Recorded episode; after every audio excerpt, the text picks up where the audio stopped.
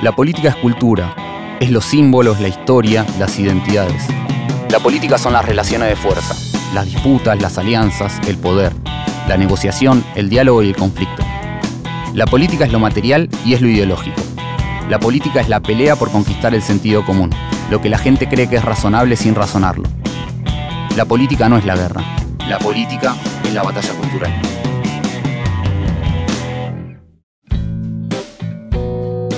Bienvenidas y bienvenidos a Batalla Cultural, el podcast de Anfibia sobre política.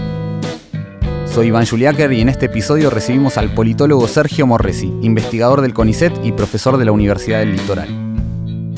Morresi es un especialista en el estudio de las derechas en sus distintas variantes, en Argentina, en América Latina y el mundo. Con él vamos a hablar sobre si existe una derechización de las sociedades, acerca del vínculo entre las nuevas variantes de derecha y la democracia y sobre la fuerza en el clima de época de discursos de reacción que hasta hace poco solo se pronunciaban en voz baja.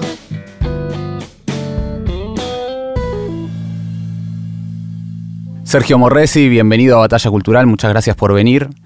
Para empezar te quería preguntar, ¿hay una derechización de la sociedad argentina? ¿Qué tal, Iván? Eh, creo que no, no hay una derechización reciente de la sociedad argentina.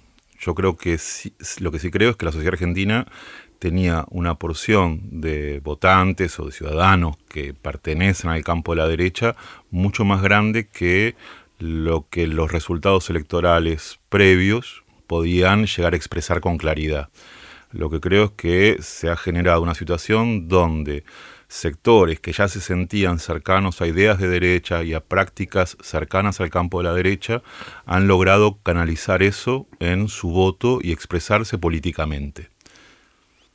Claro, entonces quizás pensaba en esto que, decís, eh, quizás más que una derechización, podemos pensar que hay una radicalización desde arriba de las derechas o básicamente lo que hay es una expresión de sectores que, que no tenían lugar a donde ir con sus votos de alguna forma. Yo creo que es eso segundo que decías, Iván. Es más una lograr expresar o canalizar políticamente y partidariamente eh, ideas, intereses, deseos, sueños eh, que estaban y que se expresaban de distintas maneras, adentro del peronismo, fuera del peronismo, eh, en expresión, con ausentismo electoral, votando opciones de centro derecho, de derecha mainstream o a partidos tradicionales y que ahora encuentran un lugar donde expresar eso. Ahora, dicho eso, no, pensar que todos los votantes tienen una claridad ideológica superior, eh, ni nada por el estilo. Me parece que hay una sensibilidad que encuentra una forma de, expresarse. ¿Y qué de nuevo y qué de viejo tienen estas nuevas derechas o, o derechas, derechas más duras, ¿no? Extremas derechas. De viejo tienen el hecho de que, bueno, siempre hubo derechas duras eh, en Argentina. muchas veces esas derechas tuvieron eh, expresión política. Lo que yo veo de novedoso tiene que ver sobre todo con dos cosas. Una, que esto se da, que, que, esta expresión de, de, una derecha más dura se da en una situación donde ya hay una derecha mainstream, como es el Partido PRO, muy presente y dispuesta eh, a, tomar parte de la agenda y además que ha ganado elecciones. Eso es una relativa novedad. En anteriores ocasiones donde la derecha tuvo un crecimiento interesante en términos de votos, lo hacía medio a contracorriente, cuando el resto del arco partidario estaba más bien en la centroizquierda. Por otro lado, otra novedad que veo es que en diferentes lugares, no en todo el país, pero sí en algunos lugares, se ha dado una convergencia de agendas de derecha.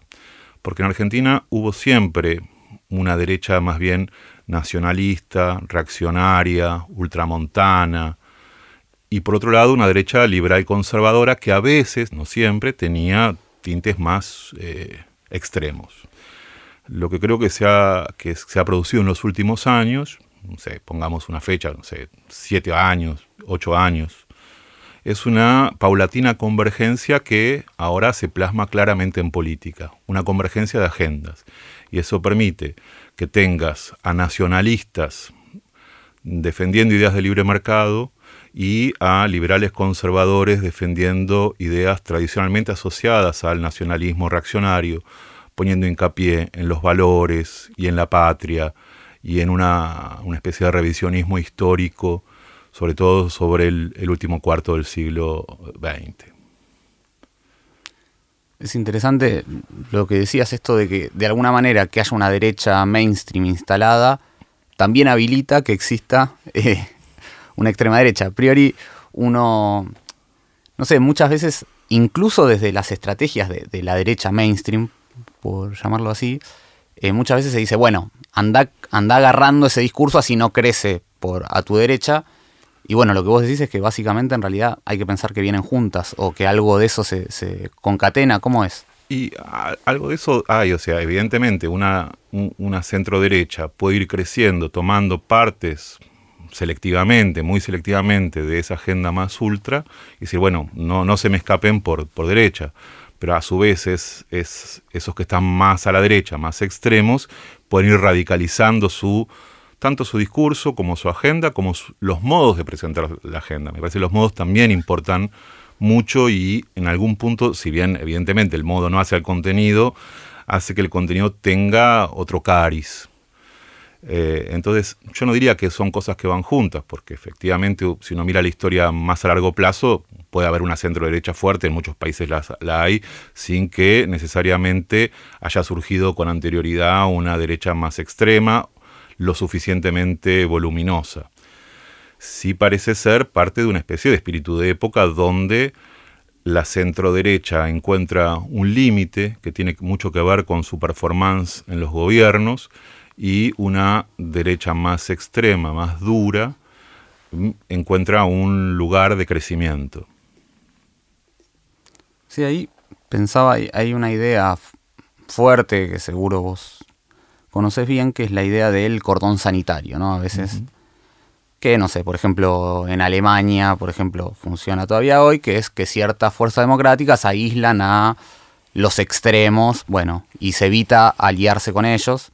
Y acá vemos, por ejemplo, que Milei sostiene diálogo frecuente con, y público con Mauricio Macri, con Patricia Bullrich, y que además en varios grandes medios Milei es un invitado habitual, que se maneja cómodo, con familiaridad, y que incluso una familiaridad mucho mayor que la que suele recibir el, el peronismo, donde pareciera estar, donde ahí sí pareciera existir eh, un cordón sanitario. Eh, ¿Qué ves ahí o, cómo lo pensás y, eso? Y mira, durante mucho tiempo se decía que la idea del cordón sanitario era suficiente para evitar el crecimiento de una derecha extrema que, sobre todo en países como Alemania, tenían reverberaciones obvias. Eh, yo tengo pruritos con respecto a esa idea. Primero porque desconfío de la efectividad, salvo en casos excepcionales. Y segundo porque me parece que es una forma de, que al, mismo tiempo estos sectores sigan consiguiendo parte de su, de su agenda, porque efectivamente en la medida en que están, aun si nadie se alía con ellos, eh, cosa que, de todos modos en un país presidencialista como Argentina no, no tendría mucho sentido, eh, logran imponer agenda y correr los ejes de discusión. Eh, por otro lado, hay una gran diferencia entre lo que pasa en Europa y lo que pasa en América. En Europa en general, con o sin cordón sanitario, lo cierto es que las derechas más extremas quedan marginadas, aun si no hay un cordón sanitario o leyes eh, prohibicionistas con respecto a estas derechas más extremas. Mientras que en América Latina ha habido, en los diferentes países, distintas formas de imbricación entre la centro-derecha y la derecha más clara, más dura, más extrema. Esa imbricación ha ido desde reuniones, eh, participaciones eh, eh, en eventos conjuntos, firmas de documentos en conjunto, eh, hasta apoyos electorales claros como los que está sucediendo hoy por hoy en, Chile, donde parte de la derecha, de la centro derecha, parece adelantar su, eh, su apoyo a candidatos más extremistas que hace un tiempo ninguneaba. Entonces hay una imbricación que en Europa no se está dando o no se está dando tan claramente como ahora. De todos modos, la idea de un cordón sanitario también implica un cierto acuerdo entre centro, centro izquierdas y centro derechas, que en muchos países de América Latina parece ser eh, más bien un objetivo lejano.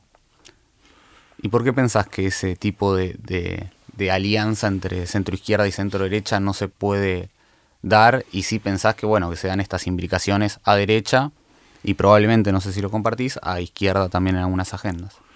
Bueno, por algo que vos mismo estás estudiando eh, en la actualidad, que tiene que ver con la polarización política, este, que se da, me parece, en algunos países latinoamericanos de forma mucho más eh, profunda que eh, en países con otras tradiciones y, otras geografías. Esa mayor polarización política, algunos la adjudican a el carácter sistémico institucional, otros a cuestiones de tradiciones políticas de cada uno de los países de, la región americana. Yo no soy un especialista en eso, pero me atrevería a decir que efectivamente en los casos que, uno fue estudiando hay también una desconfianza de los protagonistas, una desconfianza profunda, mutua entre protagonistas. Meto una anécdota personal y a tratar de, de no hacer nombres. Hace poco entrevistaba a un dirigente importante de, podríamos llamar la derecha mainstream en Argentina, que luego de pintar un panorama desolador decía algo así como, bueno, este país no va a tener salida hasta que no logremos un acuerdo. El único problema es que no podemos acordar con ellos. Mm, Salí de esa reunión un poco este, desesperanzado y me puse a escuchar un podcast, no este otro, mm. este, donde entrevistaban a un funcionario eh, del actual oficialismo donde también apuntaba este, diciendo, bueno, este, la situación en que había quedado la Argentina y la necesidad de eh, un contrato social, tal como viene siendo planteado desde diferentes lugares del oficialismo desde hace tiempo, incluso antes de, ganar las, elecciones de 2019, decía, lo que sí, ese pacto claramente no puede incluir a aquellos que defienden las ideas neoliberales como, bueno, entonces evidentemente no hay ninguna, ninguna capacidad, no, no estoy diciendo que esos actores que yo entrevisté o escuché sean representativos, simplemente que hay presente una muy profunda disposición a no me siento con ese. Eh, y en cambio sí, asentarse con otros, con otros que ellos sienten que están dentro de su campo. Ahí la idea de un campo de derecha, que va desde una centro derecha hasta una derecha más extrema, y lo mismo con la izquierda, funciona. Claro, ahí quería preguntarte, hay una, idea que se usa bastante, a veces es el, territorio de casa, ¿no? De, un partido político. Eh, en, en los, votantes potenciales que pueden tener de un lugar o de otro, te quería preguntar si, si este crecimiento que vemos en Argentina, pero también en otros lugares de la extrema derecha, en realidad lo que hizo fue ampliar ese territorio de, de casa de votos, o si en realidad lo que estamos viendo es que dentro de las variantes o de los votantes potenciales que tenía la derecha, van eligiendo estas opciones. ¿Cómo pensás eso? Y no, no, tenemos datos tampoco muy, muy seguros sobre eso. A mí me parece que hay un poco las dos cosas. O sea, creo que efectivamente las ideas de derecha y los proyectos de derecha eh, que antes parecían más bien eh, lejanos, hoy parecen más cercanos y en ese punto se amplió eh, el campo de la derecha. Pero por otro lado también creo que hay una redistribución de ciudadanos entre diferentes opciones. Y, con esto quiero ser claro, incluso sectores, y esto se ve muy, muy claramente en, los votantes de la derecha eh, llamada libertaria en la ciudad de Buenos Aires. Hay ahí también no solo exvotantes de la, de la centro derecha, sino también exvotantes del Frente de Todos, que serían quizá votantes que llevaron al frente de todos por desilusión con el, con, el gobierno de Cambiemos, votantes que habían sido el frente de todos por su cercanía a algunos referentes, no a todos, del frente de todos, y que nuevamente desilusionados eligen opciones por derecha y, ya no la centro derecha que los desilusionó antes, sino una derecha más, más dura. Sí, ahí en esto que decías, hay una. Me parece que hay un imaginario muy fuerte en la Argentina, que quizás fue alimentado por el 2001, por el post-2001, que es que de las crisis se sale por izquierda, de alguna forma, por, por decirlo mal y pronto. Sin embargo, esta crisis muestra que en principio las opciones más novedosas y, diría también más, con más potencia electoralmente vienen desde la extrema derecha. Primero, bueno, recordar que en 2003, incluso te, lo he escuchado decir a vos hace un tiempo, que en 2003, post-2001, entre López Murphy y Menem habían sacado el 45% de los votos, ¿no? Eh, o sea que quizás no es que la sociedad se había izquierdizado post-2001, pero junto con eso quería preguntarte si hay algo de la extrema derecha que está captando o, volviendo más productivo electoralmente en, en términos de ideas y que logra tematizar de mejor manera que las opciones del centro hacia la izquierda. Bueno, yo creo que está sabiendo captar primero una profunda incomodidad, una profunda desazón que dieron estos últimos años. Y no me refiero solo a la pandemia, aunque claramente la pandemia influyó mucho, con respecto a eh, las soluciones que se ofrecieron, tanto desde el actual oficialismo cuanto desde la actual oposición digamos, capta, me parece, estas ofertas una, sensación de hartazgo. Y de hecho, vos fijate que la idea del hartazgo es algo que está omnipresente, incluso, uno podría decir, en la centroizquierda. Hay, incluso en la izquierda, digamos, hay una idea del basta, hay una idea de, poner límites, de, que las cosas así no están funcionando. Hay como una especie de conciencia de agotamiento del modelo eh, post-2001, o, post-2003 si querés, que implica pensar opciones nuevas y en ese punto me parece que este tipo de ofertas lo sabe captar. Por otro lado, me parece que también capta ciertas corrientes eh, de rebeldía, como la llamó Pablo Stefanoni, que se han vuelto de, digamos, que son de derecho, una, una rebeldía reaccionaria, con respecto a algunas, algunos de, las, de los puntos de la agenda de, la centroizquierda en estos, en estos últimos años. Ahí tiene un lugar central, por ejemplo, la cuestión de género. También tiene un lugar central el rol del Estado, eh, que a veces es tematizado como tamaño, pero claramente es más bien el rol o, así, o, cómo debe intervenir.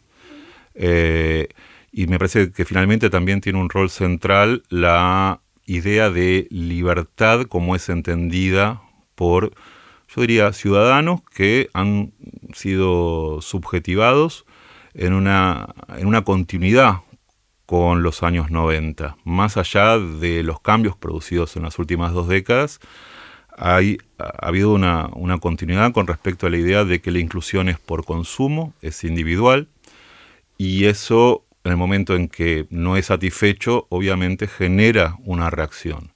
Y me parece que estas ofertas han sabido ir captando eso y ofrecer eh, un diagnóstico, una visión y, como decíamos con, un amigo, eh, con, el, colega Andrés Malamud, un gran menefrega.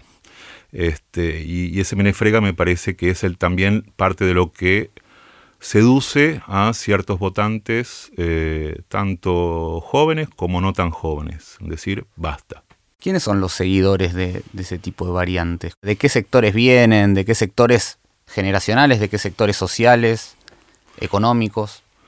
A ver, eh, económicamente, eso yo lo, lo, veíamos viendo con dos colegas con los que venimos estudiando, que son Martín Vicente y Ezequiel Safferstein eh, veníamos viendo con bastante claridad que tanto en Buenos Aires como en el interior del país no se trata de un movimiento de sectores eh, incluidos. O sea, no son niños ricos que tienen tristeza. Que obviamente es un movimiento muy amplio en términos socioeconómicos, muy amplio. Eh, sí podemos ver con bastante también claridad que se trata sobre todo de jóvenes, son claramente mayoritariamente varones, por eso señalaba esta cuestión de la centralidad de, luchar contra la ideología de género. Pero si vemos muchos jóvenes eh, que trabajan o que son pequeños contrapropistas este, y que tienen una visión de su proyección eh, laboral eh, como, digamos, como a la cual la sociedad actual, el esquema actual le pone un límite un límite que ellos creen que debe ser quebrado. Eh, ahora, yo no diría que necesariamente representan ni a los emprendedores, ni a los pequeños comerciantes, ni a los empleados formales, ni a los empleados informales, porque la verdad es que hemos encontrado de todo. Quizá cuando tengamos datos cuantitativos podamos tener mayor claridad al respecto. Y también con esta siguiente salvedad, estamos mirando más bien la base activista, que no es lo mismo que la base de votantes. Estamos mirando nosotros a quienes acompañan, quienes siguen a los influencers de las redes, este, quienes se juntan en, lugares para discutir ideas y presentar libros, etc. Y entonces eso nos da también una visión quizás sesgada con respecto a lo que son los votantes. Algo que vemos es el crecimiento de las extremas derechas en el mundo, eh, digo, en países centrales como Estados Unidos, pero también en países periféricos como Brasil, bueno, Chile actualmente, eh, con agendas que quizás hace un tiempo, hace un tiempo, algunos años, quizás vos decías 7, 8 años, no parecían, eh, no sé si pensables, pero sobre todo no parecían que podían tener un caudal electoral importante en la Argentina, eh, incluso en Uruguay, ¿no? Digo, hemos encontrado. ¿Qué comparten? ¿Qué, ¿En qué, digo, estuvimos hablando un poco de Argentina, pero qué, qué comparten y qué agenda de ideas, de alguna forma, forma parte de una agenda más transnacional. Bueno, ahí tenemos una primera cosa interesante. Cuando uno piensa en las derechas reaccionarias tradicionales, su carácter nacionalista obviamente hacía más difícil la colaboración internacional. Más allá de que siempre había, por ejemplo, en las derechas reaccionarias este, latinoamericanas una visión hispanista o iberista eh, que permitía ciertas convergencias, bueno, tenía sus límites esas convergencias.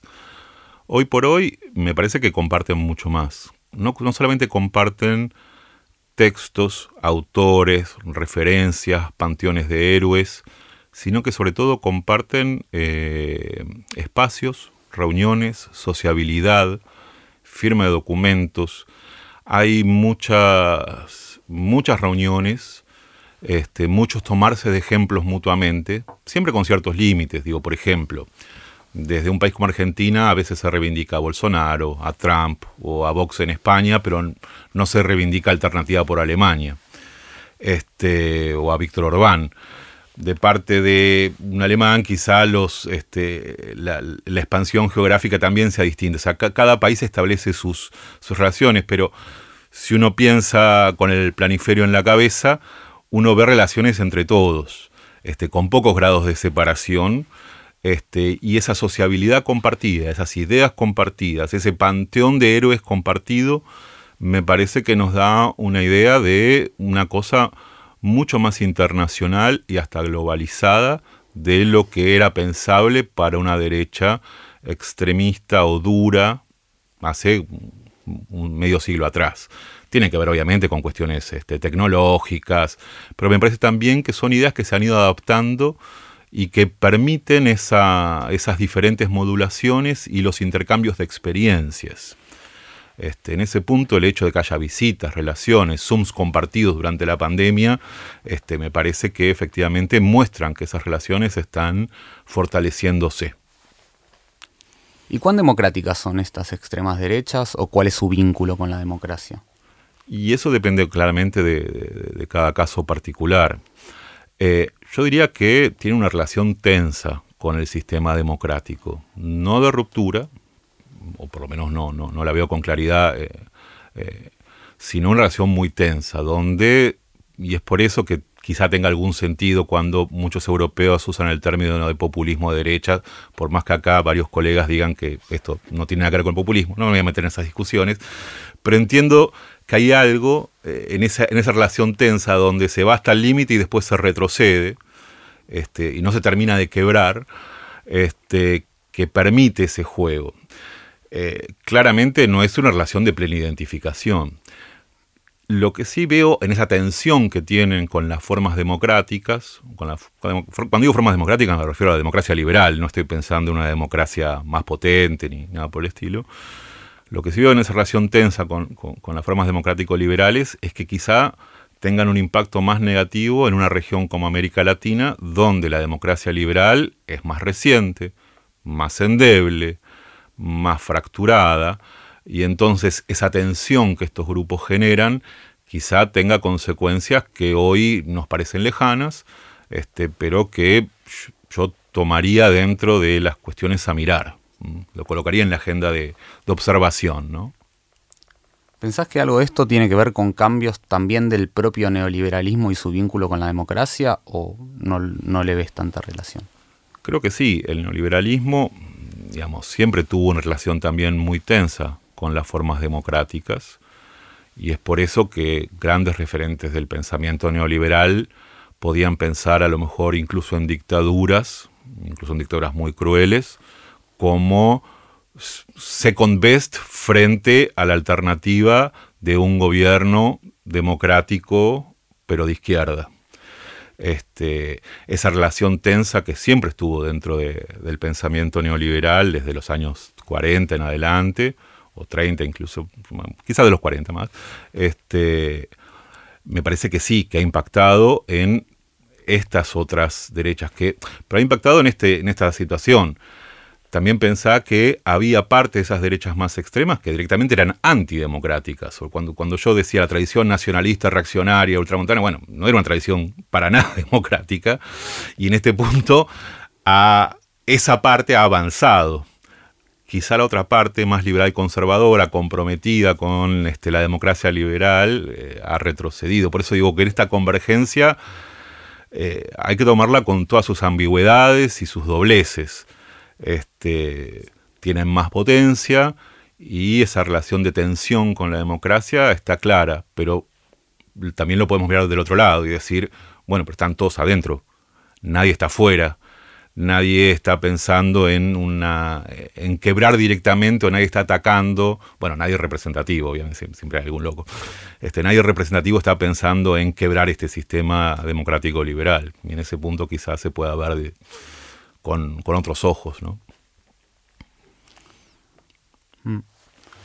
Hay algo más allá del, triunfo o del, del éxito electoral que puedan tener estas extremas derechas, que te he escuchado decir, que tiene que ver con el con cierto triunfo o cierto éxito en el clima de ideas, en, interceder sobre qué es lo pensable, qué se debate, con qué términos, eh, en los cuales pareciera que la extrema derecha ya consiguió algunos éxitos. Eh, ¿Dónde los ves y por qué? Bueno, a ver, veo varias cosas, pero por ejemplo, hace relativamente poco salió un estudio de, unos colegas eh, donde mostraban como un tema de particular interés, por ejemplo, el gasto público en Argentina, que un tema, digamos, digamos nunca había rankeado, siempre estaba, no sé, inflación, seguridad, empleo, desempleo, digo, que el, que el gasto público esté como uno de los temas más que más preocupan a la ciudadanía argentina, muestra clara de como ciertas ideas, ciertas muletillas, ciertas palabras que son propias de... Uno puede decir, bueno, pero el gasto público no tiene nada que ver con la extrema derecha. Y eso es cierto, digamos, el gasto público no, tiene nada que ver con la extrema derecha. Este, pero está claro que la forma en que se tematiza ha sido eh, un logro de ciertas figuras políticas vinculadas a otras cuestiones de la extrema derecha. Este, del mismo modo, me parece que, por ejemplo, lo veo en esto. Eh, un gobierno como eh, el oficialismo de la ciudad de Buenos Aires, mandando a sus candidatos a firmar el compromiso de no subir impuestos. Eh, puede decir, bueno, no subir impuestos no es de extrema derecha, es cierto, tampoco es de extrema derecha, pero la, forma en que eso se muestra, siendo, bueno, el Estado es necesariamente malo, cualquier impuesto, no importa cuál, está mal, bueno, ahí coquetea con una agenda que ha, logrado imponer ideas, ha logrado imponer palabras, ha logrado imponer formas de mirar y, también, y junto con eso, obviamente, el, tipo de soluciones que están puestas sobre la mesa. Este, y en ese punto me parece que es bastante clara la, influencia. Insisto, no es que ninguna de estas cosas uno pueda tomarlas aisladamente y decir, ahí está la extrema derecha. Este, pero claramente me parece que son logros de una discusión pública en los cuales posiciones que antes eran marginales logran que, obviamente de modo matizado, obviamente con otro carácter, parte de su agenda sea incorporada a la agenda de toda la discusión pública. Pensaba en esto que, venimos charlando, si no hay algo ligado a la propuesta, aparte de la propuesta cultural que tuvo el gobierno de Cambiemos cuando estaba en, en el gobierno, que de cierta manera eh, tuvo bastante más éxito eh, que su propuesta económica, ¿no? Que de alguna forma, digo, si en 2017 pensábamos que, Macri iba a gobernar hasta 2023 o parecía por el resultado legislativo, eh, su derrota fue más económica que cultural e incluso parte de, esta agenda que se desprende por derecha, digamos, incluye también una radicalización o, no sé cómo llamarlo de esta agenda más eh, cultural. ¿Pensás que hay algo de esto? ¿Lo compartís? Bueno, es que yo diría que hay sectores de la sociedad que vienen llevando adelante lo que ellos llaman la batalla de las ideas, la batalla cultural, eh, y que esos sectores, algunos estaban dentro, siempre estuvieron dentro de, PRO, pero otros estuvieron siempre afuera, aunque quizás después hayan votado a, a Macri presidente, y que hoy por hoy, digamos, se sigue desarrollando. Lo que pasa es que ahí también tenés que pensar que también para la centroizquierda y para la izquierda hay una batalla cultural y una batalla de ideas que debe librarse. Y bueno, entonces ahí efectivamente, bueno, se está librando. Este, pero para estos sectores eh, liberal libertarios o libertarios, anarcocapitalistas, minarquistas, no importa cómo los denominemos, eso siempre fue central.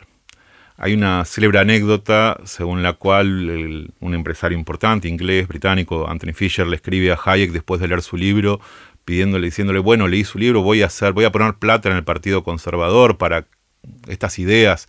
Dice, no, no, no haga eso. Este, funde una fundación, un think tank, algo. Lo que hay que ganar, hay, hay que tener lugares en las universidades, hay que ganar lugares en los periódicos, hay que cambiar el eje cultural, la política viene después. Eh, y bueno, hay mucho escrito sobre eso. Eh, y claramente estos sectores siguen librando lo que ellos entienden como una talla cultural en un país que ellos creen o ellos perciben tomado por la izquierda, eh, donde ellos son una minoría oprimida y que la única manera de ponerle freno a esa opresión es saltando de ese mero debate de ideas, de esa batalla cultural, dar un paso más y también hacer de eso una batalla política. O sea que lo que estamos viendo ahora es, es de alguna manera el éxito de esa construcción cultural, ¿no? O sea, que se ha hecho desde otros lugares y que se ha conseguido, por supuesto, digo, nos focalizamos quizás hoy en los emergentes electorales eh, políticos o político-partidarios, pero hay algo que se había construido ahí que incluye otro tipo de actores y otro tipo de, intervenciones. Exactamente, y también insisto en esto, otro tipo de ideas, no son todas ideas extremistas en absoluto, y de hecho hay muchas discusiones internas entre ellos, diciendo, bueno, vos no sos un verdadero liberal, o vos no sos libertario, vos sos un liberal, bueno, y, está, y esas discusiones están, pero uno también dice, si uno mira hacia la izquierda, esas discusiones también están.